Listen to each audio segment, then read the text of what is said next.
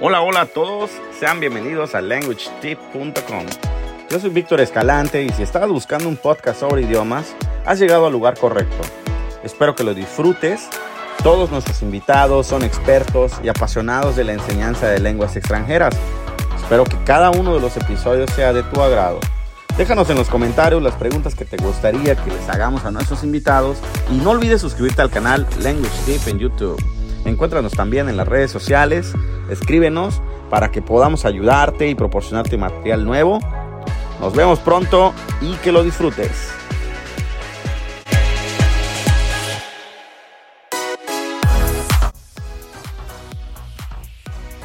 Hola a todos, sean bienvenidos al primer episodio de Language Tip, Teaching with Passion. Yo soy Víctor Escalante y estoy muy emocionado el día de hoy porque vamos a tener una charla bastante interesante con un profesor que lleva mucha trayectoria, que ha estado compartiendo información, inspirando profesores, ayudando a miles de estudiantes a lo largo de todos estos años aquí en los Estados Unidos y que es un referente a la hora de hablar del input comprensible. El día de hoy tenemos un invitado en el podcast que es un escritor de libros de poesía comprensible, es un profesor que tiene una disposición increíble, que todo el tiempo está compartiendo sus experiencias a través de conferencias, a través de webinarios, ha viajado por muchos lugares, ha estado en diversos eh, escenarios importantes aquí en los Estados Unidos, también en Latinoamérica y próximamente se va a presentar en, en Europa también durante la plática hemos hablado de muchas cosas, pero espero que ustedes puedan disfrutarlo tanto como lo hice yo cuando estábamos platicando acerca de las experiencias del input comprensible. Y por favor, no olviden que en este podcast es un espacio para todos los profesores y para todos los estudiantes de, que estén aprendiendo una segunda lengua. Bueno, no solamente español, pero igual inglés u otro idioma en particular. Recuerden, si tienen alguna duda, no olviden escribirnos a languagetip.gmail.com o también suscribirse al canal para que reciban toda la información, no solamente del podcast, sino también un poquito más acerca del input comprensible. Vamos a estar platicando diversas cosas. Yo voy a estar compartiendo con ustedes mucho contenido al respecto. Y por supuesto, tips, páginas web, autores importantes, cosas que ustedes van a poder utilizar en el futuro para aprovechar el input comprensible. Espero que disfruten este primer episodio. Estoy muy emocionado porque estamos arrancando. Va a ser nuestro primer episodio de muchos más y espero que por favor nos sigan apoyando para que este proyecto siga creciendo. Si tienes una historia que contar y quieres hacerlo, quieres ser parte del podcast, no olvides escribirnos, cuéntanos tu historia y vamos nosotros a, a platicar contigo para que pueda llegar a muchos maestros que estén iniciando y también para maestros que ya estén trabajando con este mismo, eh, con este mismo estilo para que refresquen todas sus ideas y juntos podamos seguir disfrutando de esta pasión de la enseñanza y el aprendizaje idiomas. Sin más, vamos a ver la entrevista, vamos a ver qué pasó en el podcast y bueno, a disfrutarla. Nos vemos en el próximo episodio. Yo soy Víctor Escalante y los veo pronto. No olviden nos vemos en redes sociales. Esto no ha terminado. Bye bye. En este episodio, en el episodio que, que vamos a iniciar, porque este es el, el capítulo número uno, maestro. oh, wow. Ok, un honor. Muchas Lo gracias. inauguramos con usted. Pues mucha suerte. Eh, entonces le decía, mire, en este capítulo a mí me gustaría que platicáramos acerca de sus inicios, así como lo estaba haciendo antes. ¿Qué, qué es lo que lo lleva al input comprensible? ¿Cómo encuentra usted el input, el input comprensible? Bueno, pues hablar de mis inicios implicaría hablar acerca de mi experiencia primero como profesor en Colombia, porque empecé a trabajar como profesor en Colombia enseñando español para hablantes nativos, es decir, literatura, español y literatura, lengua castellana. Y eh, yo estudié literatura en la universidad inicialmente, entonces me encantaba compartir literatura con mis estudiantes y de hecho, en esas clases de castellano también a veces toca hablar un poco sobre la gramática y toca enseñarles la construcción de la oración y todas las partes de la oración y esto y lo otro, pero siempre me interesaba más la parte de la literatura porque pues yo veía que cuando nosotros hablamos de literatura el estudiante tiene la oportunidad de reflexionar acerca de su propia vida y cuando reflexiona acerca de su propia vida quiere comunicar y decir algo, quiere entregar mensajes. Trabajé 10 años como profesor en Colombia antes de venir a los Estados Unidos. Y llegué a los Estados Unidos a enseñar español y debo reconocer que eh, pensaba que enseñar español era hacer lo que yo había visto en otros lugares, que básicamente se trataba de eh, basar las clases en información gramatical y a partir de eso generar unas actividades y unos ejercicios para que los estudiantes después en otros ejercicios me mostraran que se habían aprendido una regla o que habían memorizado una conjugación. Eh, y sentí que, que eso de pronto no estaba funcionando muy bien pero como te comenté anteriormente, creo que el momento fundamental fue cuando un estudiante vino y me dijo, Señor, ¿será que podemos tener una clase de conversación? Porque es que yo trabajo en McDonald's con, con unos chicos mexicanos y yo ya estoy en español 4 y no puedo comunicarme con ellos.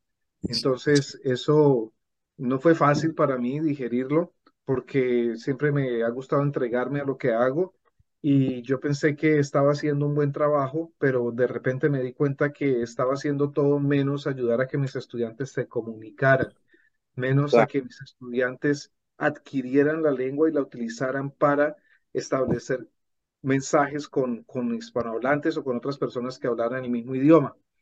Así que inicialmente me ofendí y le dije, pero ¿cómo así? Si en la clase de español nosotros hacemos conversaciones también. Claro, ¿qué tipo de conversaciones? Conversaciones memorizadas era lo que hacíamos. Conversaciones muy centradas en un tema específico en donde tenía que utilizar un tema gramatical específico y eso a quién le va a servir si en el mundo real la persona te llega con cualquier cosa. Claro. Eh, entonces, pues como te comenté también, tomé la decisión de no seguir más el libro de texto y decirle a los chicos al siguiente día, chicos, no vamos a hacer más el libro, vamos a tratar de interactuar de una manera un poco más natural.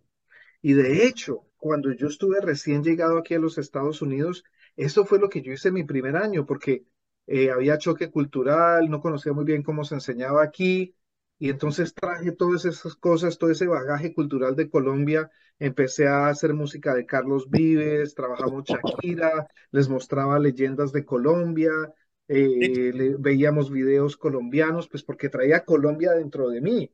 Claro. Pero después el mismo sistema fue el que me fue llevando hacia la gramática y que era lo que yo veía que hacían los otros profesores. Entonces yo dije, pues así se enseña español, entonces tengo que utilizar la gramática igual que los demás.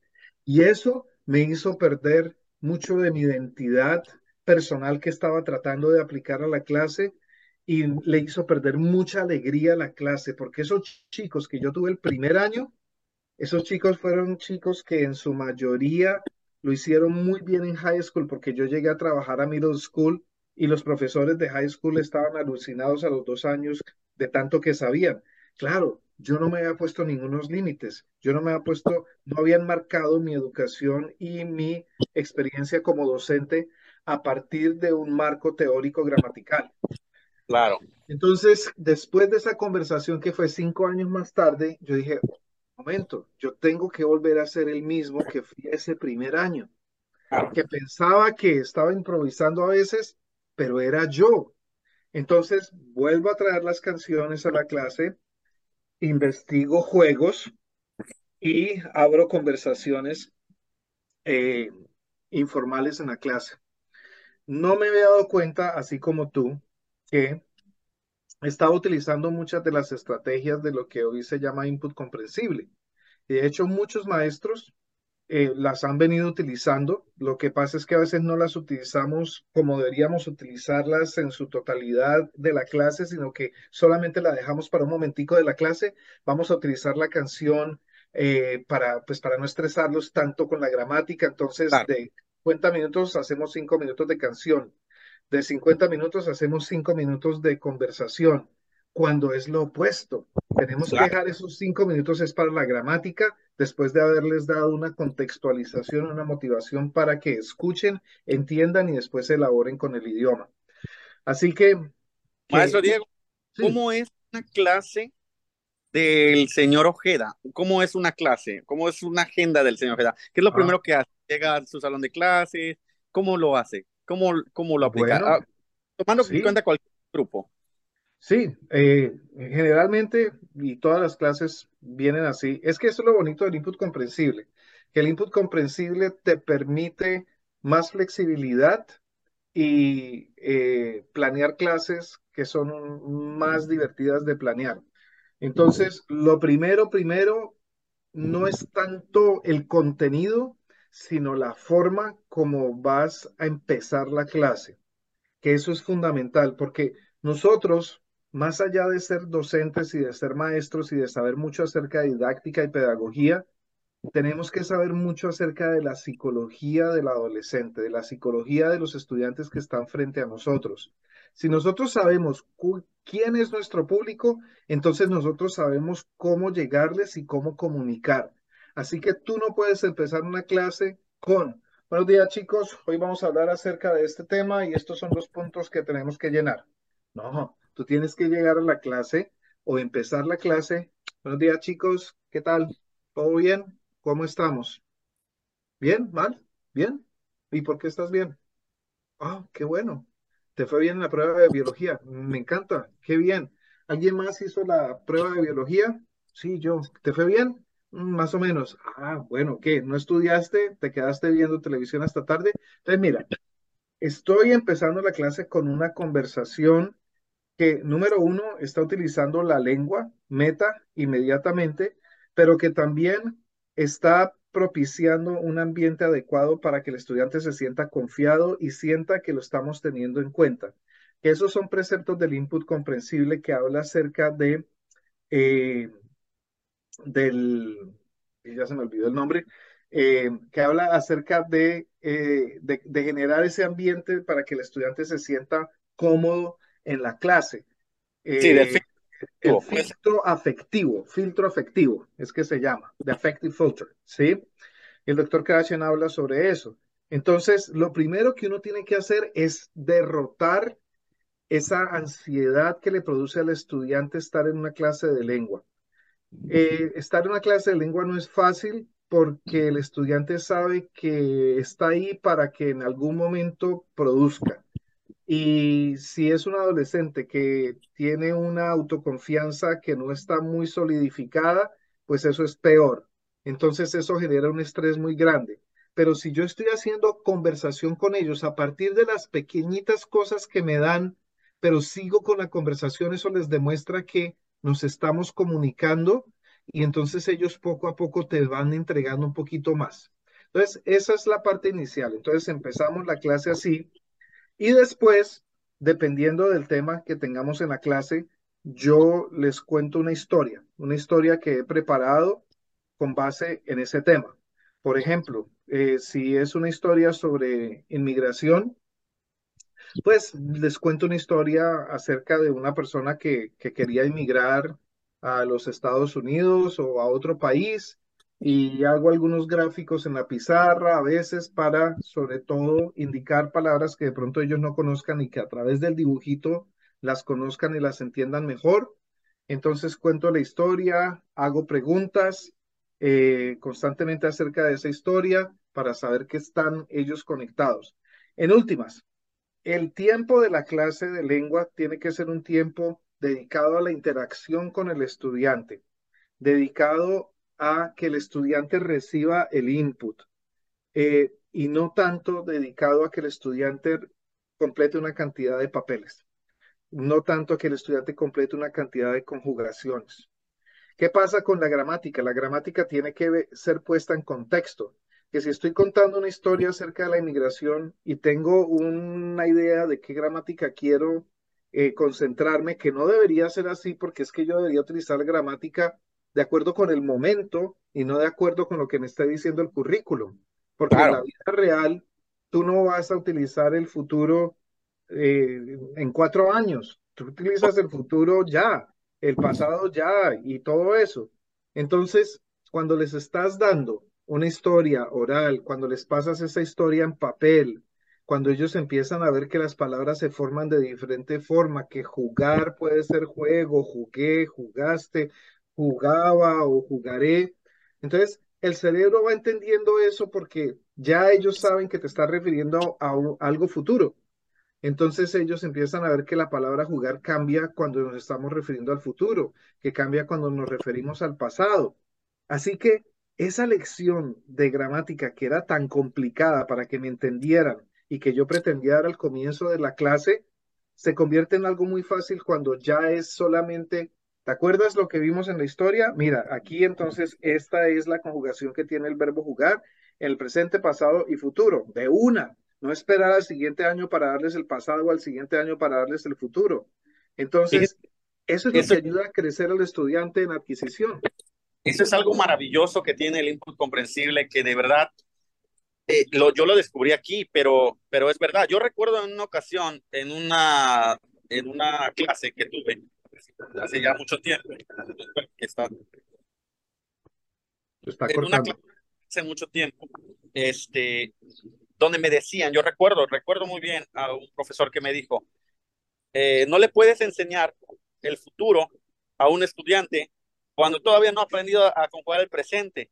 Yo recuerdo hace mucho tiempo eso y ahora y, me causa a mí una, una impresión tan grande, bueno, saber del input comprensible, porque cuando tú empiezas a usar input comprensible, te das cuenta de que qué tan arraigado se encuentra parte de, nuestro, de nuestra enseñanza anterior, porque realmente nunca aprendemos un idioma así. Y esa es la razón por la que hoy por hoy, cuando llegas a los Estados Unidos o a cualquier país eh, eh, angloparlante, no puedes tener una conversación fluida con los nativos porque tu mente está tan arraigada a eso que regresa a la gramática y la gramática todo el tiempo y estás tratando de traducir y no puedes. Pero a mí me ejemplo, ver a mis alumnos ahora, porque ellos, con el poco tiempo que han estado trabajando el input comprensible, llegan al salón, número uno, relajados. Número dos, dispuestos a aprender. Y no te enfocas tanto en el hacerlos sentir mal porque pues no pueden producir inmediatamente o porque tienen que, o que se van a sentir avergonzados si hablan. E, e, ese es algo que me encanta del input comprensible, por eso le preguntaba. Ahora, me llama a mí la atención, yo soy un maestro nuevo, podemos decirlo así, porque tengo poca experiencia en los Estados Unidos, pero yo llego aquí a Estados Unidos y tengo toda la tecnología. Ahí está que el Promethean Board, que los videos, que el Internet. ¿Cómo le hace, cómo le hizo el señor Ojeda cuando él llega a los Estados Unidos y no tiene nada de eso? ¿Cuáles fueron las, cuáles fueron las herramientas que utilizó usted para empezar a envolverlos? Cuando, cuando, es decir, cuando llegué aquí, sí encontré que había más tecnología de lo que había en Colombia, ¿verdad? Oh, bueno. Sí, o sea, comparado con Colombia, aquí me encontré con más tecnología y lo que yo vi es que no estaban utilizando la tecnología de una manera efectiva. Entonces yo sí me metí inmediatamente en esa época a trabajar, por ejemplo, con wikis. Los wikis eran súper populares en esa época y entonces eh, formamos wikis con mis estudiantes. No sé, creo que ese, esa transición para mí con la tecnología aquí en los Estados Unidos fue un poco natural porque siempre me ha gustado la tecnología, ¿sí? Eh, así que ha sido una oportunidad para tratar de aprovechar al máximo las herramientas que hay allí, pero te das cuenta que hay herramientas que realmente no sirven mucho para una clase de input comprensible. Eh, herramientas, por ejemplo, como Kahoot, como Gymkit, como Quizlet, son herramientas que se utilizan en la repetición, en la memorización de palabras aisladas, que realmente no sirven mucho a la hora de, adquisición. Pero sí hay herramientas como Flip, uh, como Edpuzzle, eh, en donde los estudiantes se pueden grabar y pueden escucharse. Esas son las herramientas que sirven. Claro, no como un modelo, sino que ellos mismos van creando su modelo conforme a lo que van haciendo, supongo. Claro, claro, sí, o sea, la idea es siempre utilizar la lengua con un contexto y con una intención real, eh, porque nosotros podemos hacer clases súper divertidas con juegos. Y esos juegos basados en simplemente la memorización y los chicos van a amar la clase porque están jugando todo el tiempo, pero eso no garantiza que estén adquiriendo la lengua. Es que eso, eso que acaba de usted decir es muy clave, porque a mí, yo he escuchado eh, cuando los, entre profesores, cuando hemos platicado, que cuáles son las herramientas, cuáles son las cosas que, ¿qué puedo hacer yo en mi salón de clases? Y me, me encanta la manera en la que usted hace la distinción, porque una cosa es hacer que ellos disfruten jugando con el idioma y otra cosa es haciendo que adquieran el idioma. Porque cuando salgan del salón de clases van a estar contentos porque jugaron, ah, porque se divirtieron, porque hubo competencia, pero no van a ser capaces de desarrollar el idioma. Entonces ahí está un punto muy importante y, qué bueno que lo mencionas. Claro, porque es que cuando tú juegas, pues juegas con palabras y con temas específicos. Pero cuando tú tratas de establecer, entablar comunicación y mensajes, no te queda de otra sino hablar de la vida real. Y cuando tú hablas sobre tu vida real y sobre tu contexto, ahí es cuando eh, te interesa seguir la comunicación. Claro. Maestro, eh, yo sé que usted pues actualmente se encuentra trabajando con, jóvenes de, high school y trabaja también la parte de, de, AP, si no estoy mal. Es, esta parte de AP a mí me llama mucho la atención también, porque yo sé que pues ya es un nivel un poco más avanzado de español, pero yo no, no, no, no tengo la, no tengo claro si usted los tiene desde el primer año o ellos llegan de, diferente, de, pues, de diferentes maestros a su nivel en AP y qué es lo que una estudiante en AP tiene que, tiene que aprender, porque, eh, por ejemplo, yo estoy trabajando mucho con muchachos de, de ellos nunca antes habían visto español y aquí, eh, aquí en, la, eh, en la Junior High, Middle School, nosotros, pues cuando ellos van a preparatoria, no todos tienen acceso a, a AP y, por, y sobre todo porque también hay profesores que pues no, la verdad es que desconozco mucho el tema, ¿no? Porque no sé si eh, hay, un, hay un programa rígido a seguir o tienen que ellos aprobar un examen como tal, como los de certificación de, de idiomas que tenemos en inglés, que de repente, ¿cómo, ¿cómo, por ejemplo, es con los chicos de AP? Que porque con los chicos que, que pues nunca han tenido español, pues obviamente pues puede, puede ser llamativo, pero ¿cómo con un chico de AP? ¿Cómo es que usted los sigue llevando y llevando y llevando, llevando a un nivel más alto? Claro, eh, te voy a contar un poquito la experiencia que tuve cuando eh, empecé en el colegio en donde trabajo. Pues cuando llegué allí, solamente cinco u ocho estudiantes tomaban la clase de AP. Entonces, eh, eso no cabía en mi cabeza. Yo, pero ¿cómo así? O sea, hay 30 estudiantes, por darte un ejemplo, en uno, hay 20 en dos, y quedan por ahí 15 en tres, cuatro, porque son los cinco en AP, o sea, se van perdiendo estudiantes. Entonces me di cuenta de que el programa de AP no solamente en español, sino que en muchas otras materias se convierte en un programa demasiado elitista, en un programa en donde se reciben solamente estudiantes con unas condiciones académicas X. ¿Cómo vamos nosotros a enseñar si le estamos cerrando las puertas a los estudiantes que de pronto tengan una dificultad en uno de los aspectos de la lengua y que no tienen siempre una A y solamente abrirle las puertas a esos estudiantes súper brillantes que de pronto tienen una vida familiar, una vida social excelente sin, ninguno, sin ningún problema. Entonces, mi objetivo era democratizar la clase de AP, abrir las puertas para más y más estudiantes. Yo recibo estudiantes desde nivel 4. Entonces, estos chicos vienen de otros profesores, llegan a mí en nivel 4 y después de nivel 4 eh, pasan a AP Lengua y después de AP Lengua pasan algunos a AP Literatura en Español, que es una clase supremamente ah, retadora. Sí, es avanzada. Eh, entonces, eh, ¿cómo? ¿Cómo motivarlos? Porque también es cuestión de motivación. Los estudiantes se les ha repetido tanto soy, que, que ellos se identifican como soy un estudiante A, soy un estudiante B, soy un estudiante C y eso lo tienen aquí metido. Entonces, soy un estudiante C, posiblemente llegue solamente hasta español 3, máximo español 4, pero AP no está en mis planes. De hecho, ya desde antes el mismo estudiante y sus familias lo han descalificado. Entonces, lo primero es el trabajo de convencerte que no me importa cómo te hayan tratado de enseñar español, si crees que lo hablas bien o lo hablas mal, no me importa si aquí hay una estrella del español y hay una persona que sienta que no sabe absolutamente nada. Estamos en la misma clase y vamos a trabajar juntos y quiero que todos los que ustedes, los que están aquí en mi primer día en la clase de cuatro, van a tomar la clase de AP el próximo año. Los quiero a todos en la clase de AP porque ustedes pueden hacerlo. Entonces, cuando el estudiante ve que lo que hablamos en clase y lo que hacemos en clase es significativo para ellos, pues comienzan a conectarse. Y mal que bien, esas clases del pasado les han dejado algo. Y esas cosas empiezan a aflorar porque ya entonces las puedes utilizar con un sentido específico.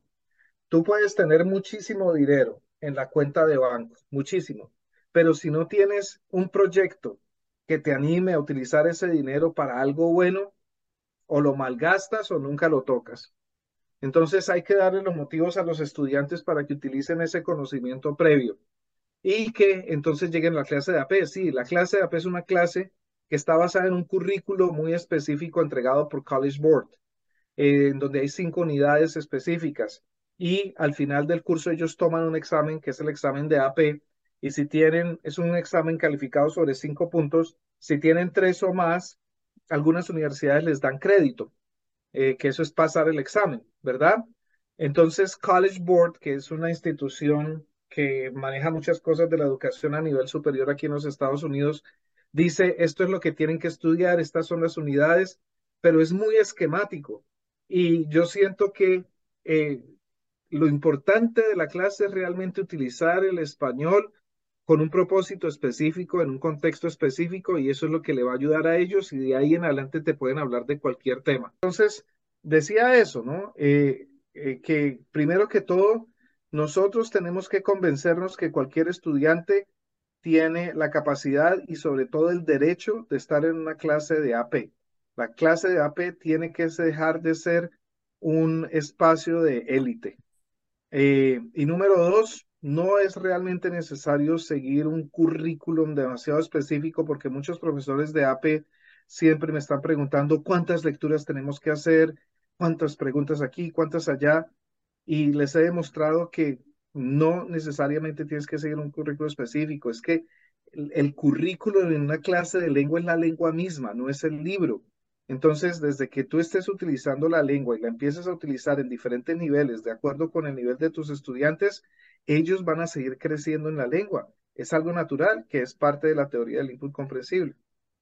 Eso, eso que comenta me, gustó. Yo, de hecho, he hablado eh, en algunas conferencias acerca del input comprensible con algunos eh, profesores para motivarlos a que utilicen el input comprensible. Y eso que usted acaba de mencionar es clave, porque realmente eso es, el input comprensible eso es también, el, el uso de la lengua misma en el salón. O sea, sí, yo entiendo, tenemos que eh, seguir un currículum, somos profesores, tenemos que tener todo estructurado, sí, pero ahí mismo está todo eso. O sea, de ahí mismo puedes justificar todo eso. Y claro, la clave acá, pues es, es seguir, ay, perdóname, seguir claro, con hoy Día, hoy día cuando se piensa en un libro de texto, tenemos que escoger un programa que nos dé muchos recursos, que no solamente sea libro de texto, sino que sea un programa que traiga lecturas, que traiga lecturas de ficción y que traiga lecturas de no ficción, un programa que traiga videos, un programa que traiga conversaciones, un programa que traiga música.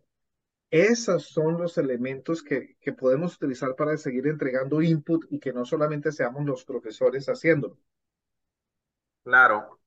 Bueno, este, maestro, eh, me gustaría mucho también que nos platicara acerca, yo sé que usted es un gran escritor, nos gustaría que nos platicara un poquito también de eso, dónde podemos encontrar parte de su material, eh, sobre todo porque yo descubrí, yo, de verdad, yo soy un fan, pero yo no había visto que tenía también usted varios libros publicados y lo descubro en una revista, en la revista de, creo que se llama Discovery, Discovery algo, Discovery Teachers o algo, y lo Así la tengo.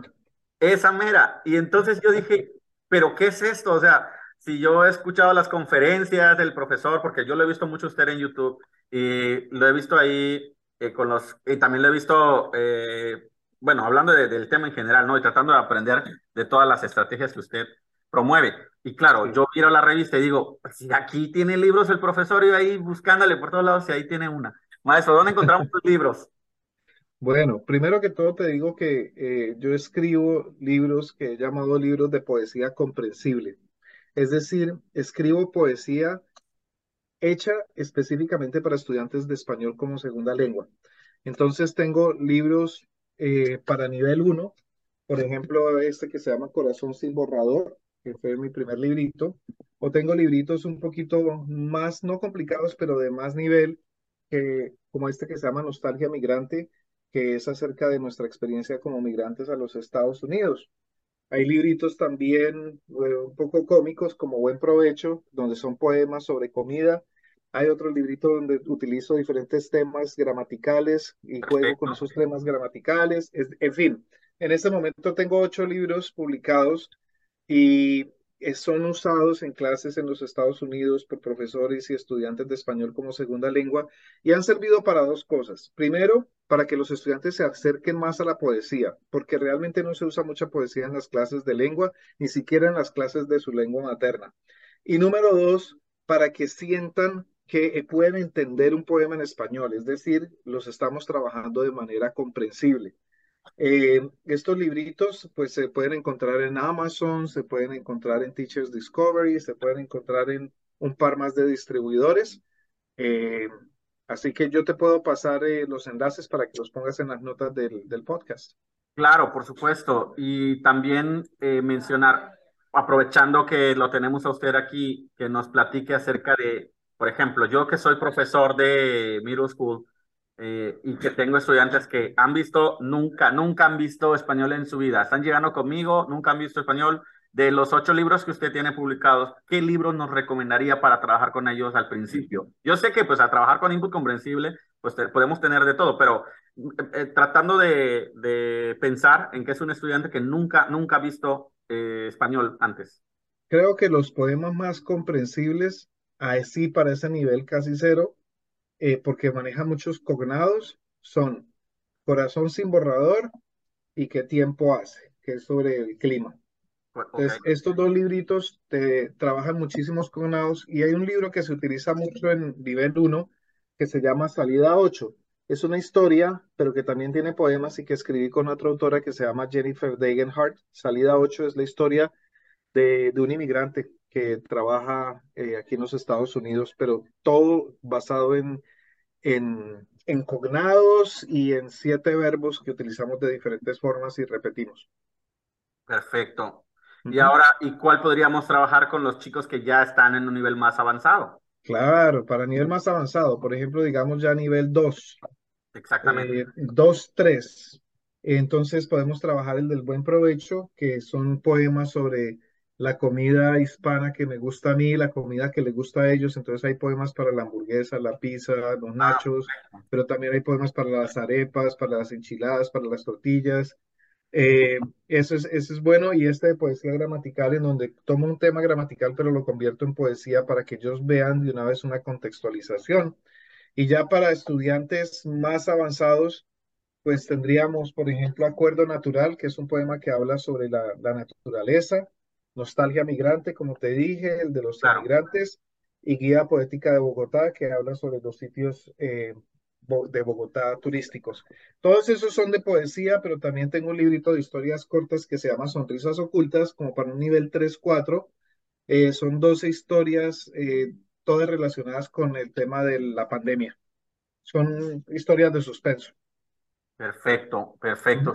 Claro, sobre todo porque pues como le comentaba, aquí vamos a, tratar, en este podcast vamos a tratar de cubrir y, tomar estrategias para que los maestros que nos, que nos estén escuchando, que nos vean, puedan también utilizarlo. La verdad es que luego he visto esto mucho. Damos una conferencia o vemos alguna conferencia de input comprensible, nos motivamos, nos gusta, pero llegamos al salón de clases y nos encontramos con uno, yo creo que con el principal eh, factor en muchos salones que es el classroom management. Entonces llegas allá y te das cuenta de que quieres hacerlo, pero no te funciona porque los muchachos no cooperan. Y luego también, eh, ¿qué te pasa? Que llegas con el input comprensible. Número uno, no, no, no estás 100% preparado para usarlo. Todavía no sabes cómo usarlo, no tienes suficientes herramientas y tú mismo dices, no, pues no va a funcionar y te regresas al método tradicional y recurres al libro y otra vez. ¿Y por qué? Porque de esa manera los muchachos pues están sentaditos, pero porque no hemos llegado a esa parte en la que el alumno tenga ese filtro afectivo eh, que debe tener. Entonces, eh, claro. de ahí, ¿no? Los, los, los comportamientos de indisciplina de los estudiantes en una clase de lengua surgen a partir de la frustración de no entender qué es lo que está sucediendo. De que el profesor sigue hablando, sigue haciendo preguntas, sigue mostrando reglas, sigue mostrando verbos y el estudiante está desconectado. Claro, cuando nosotros hacemos el cambio al input comprensible, pero es que el input comprensible no es llegar a hacer unas actividades que leí en un blog así no puedes hacerlo. El input comprensible tiene que empezar con la conexión que tenemos con nuestros estudiantes. Y esa conexión, por lo general y en los niveles iniciales, tiene que darse en la lengua de ellos. Entonces, ¿cómo están chicos? ¿Qué hay de nuevo? ¿Cómo van las cosas? Y poco a poco ir metiendo el español para después sí hacer esas actividades. Pero hay muchos profesores que piensan que el input comprensible es Running Dictation, input comprensible es uh, Mafia, un juego que se llama Mafia, que input comprensible es estas, estos jueguitos que se han inventado o una cantidad de brain breaks que realmente al final están muy descontextualizados y tú no has generado una empatía con esos estudiantes primero, te vas a frustrar porque no va a funcionar. Entonces, hay que establecer esa conexión primero entre seres humanos. Soy un ser humano, ustedes son seres humanos, estamos aquí por un objetivo y quiero conocerlos para después yo utilizar todo eso que yo conozco de ustedes en la clase y utilizar la segunda lengua hablando sobre ti en la segunda lengua. Recuerdo el año pasado, ahorita tengo, estoy trabajando con un grupo, pero el año pasado ellos estuvieron conmigo en español, en español 1. Entonces yo intento hacer un brain break con ellos y uno de los alumnos me dice, this is not PE. Mm. Y entonces yo me quedo como que, uy, pero ¿por qué? Porque yo no había hecho esa conexión con ellos. Y claro, ahora que estamos, ya los tengo en este segundo año y estoy trabajando con ellos, hemos hecho muchísimo, hemos avanzado muchísimo, porque ellos ya tienen esa parte. Pero le, comentaba esto de lo del, de lo de cómo regresar cuando tú como profesor te quieres sentir un poquito más seguro porque regresas al libro, pero justamente por eso mismo, porque no, número uno, no has hecho esa conexión con el grupo y número dos, pues no estás llevando el input comprensible a, buen... Claro, pero es que, es que los profes estamos bajo mucha presión, y a veces estamos bajo mucho, mucha presión de los administradores que quieren que los estudiantes ya repitan como loritos algunas palabras después de una semana de clase, que quieren ver que estás siguiendo el currículum al pie de la letra. Entonces no hay campo para esa socialización inicial que es tan importante en las primeras semanas. Entonces yo le diría a los profesores, despacio, menos es más, conecta con ellos, que una vez conectes con ellos, esos estudiantes van a hacer todo por ti, lo que les pidas, lo que les pidas, inclusive lo aburrido. Yo a mis estudiantes, bueno chicos, hoy, hoy vamos a, a responder unas preguntas de una lectura, ¿ok? Ok. Si empiezo yo mi clase de esa forma, se van a revolucionar desde el comienzo. Entonces, quiero hacerle dos preguntas para, para que finalicemos el podcast el día de hoy. Eh, la, la, la, penúltima pregunta es, ¿qué, ¿qué, le hubiera gustado saber al señor Ojeda antes de, de, dar clases aquí en los Estados Unidos? ¿Qué le hubiera gustado saber? ¿Qué le hubiera gustado saber al, al profesor antes de iniciar como profesor aquí en los Estados Unidos? No en Colombia, pero aquí en los Estados Unidos. ¿Qué le hubiera gustado saber antes? Me hubiera gustado confiar más en mí mismo, porque yo vengo de un país como el tuyo, en donde tenemos que a veces trabajar con las uñas y eso nos hace personas creativas. Pero llegamos a los Estados Unidos y pensamos que solamente tenemos que seguir una guía. Y desafortunadamente a eso es que se acostumbran la mayoría de profesores de cualquier materia aquí y por eso el fracaso de la escuela secundaria y de las escuelas en general aquí en los Estados Unidos, porque los profes siguen una metodología, una guía y no conectan con los estudiantes. Yo hubiese sido yo mismo y me hubiese mantenido así eh, desde el comienzo. Entiendo. Y bueno, ya para, para cerrar, maestro, ¿dónde eh, podemos encontrar al señor Ojeda? ¿Dónde se va a presentar usted? Porque sé que usted está dando conferencias, en diferentes partes de los Estados Unidos. ¿Cuál es su siguiente paso? ¿Dónde va a estar usted como conferencia? Bueno, últimamente he presentado muchos webinarios, entonces en línea me pueden encontrar en cualquier parte. Y tengo en mi blog un, un calendario en donde la gente puede hacer clic ahí y registrarse en los diferentes webinarios. Pero en cuanto a viajes, la temporada de, de conferencias termina más o menos en marzo y abril, mayo, junio, julio, agosto es un poco calmado. Pero en junio estaré en España eh, también presentando eh, y después en, en octubre estaré en Chicago dos veces y estaré también en la Florida presentando. Y habrá otros eventos que por ahora pues estoy cuadrando en mi calendario ya para el segundo semestre. Excelente, maestro. Por la verdad le, le agradezco muchísimo, de verdad. Con gusto, gracias a ti, Víctor.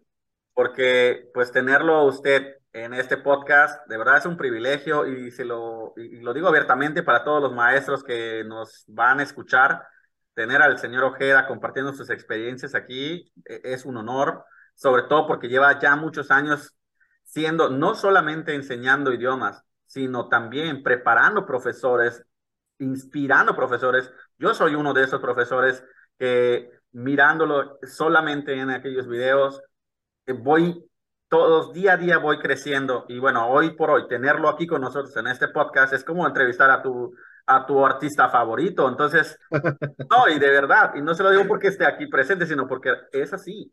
Entonces, espero que los demás maestros que nos están, que van a ver este video, a todos mis colegas que están en México, todos los colegas que están en Latinoamérica, los que ya estamos aquí en los Estados Unidos y que no habíamos escuchado del input comprensible, les, yo les invito, los invitamos todos para que formen parte de esta gran comunidad del input comprensible hay muchísimos autores. Eh, el señor Ojeda tiene mucho, de verdad, él en, el, en, su página en YouTube, en su página personal. Maestro, ¿cuál es su, su website personal? Mi website personal es, mi blog es sr como señor, pero sin punto, srojeda.com. Ok, perfecto. Quería que lo, que lo mencionara porque en ese blog yo he encontrado cosas también que, desconocía, pero también les invitamos a que vayan a ese blog y lo exploren, porque el señor Ojeda no solamente tiene material, el input comprensible, sino también he notado que tiene ahí eh, entrevistas que le han hecho anteriormente, en donde usted pues comenta y habla más acerca de esas experiencias, tiene videos donde los muchachos están compartiendo en las redes en Twitter, en en Instagram también lo, hace poco estuvo eh, también dando una conferencia al respecto. De verdad que los invito a que se unan, que sigan eh, trabajando con el input comprensible. Y nada, maestro, agradecerles nuevamente por su tiempo, porque sé que es muy valioso y porque, y, y bueno, lo único que me gustaría a mí pedirle es que pues no, que no, que nunca, nunca, nunca eh, deje de, de, hacer lo que hace porque eso nos motiva a nosotros como maestros a seguir aprendiendo. Muchas gracias. No, pues a ti muchísimas gracias, Víctor. Y lo más importante, más allá de todo lo que se ha hecho y se ha aprendido, es que nos conectemos, porque tenemos que ayudarnos entre nosotros mismos y tenemos que demostrarle a muchos de nuestros estudiantes en cualquier rincón del mundo que aprender lenguas no se trata de memorizar ni de estudiar las reglas de gramática, sino de conectar eh, a muchos otros niveles y que cualquier persona pueda hablar una segunda o tercera lengua. Excelente, pues muchas gracias maestro.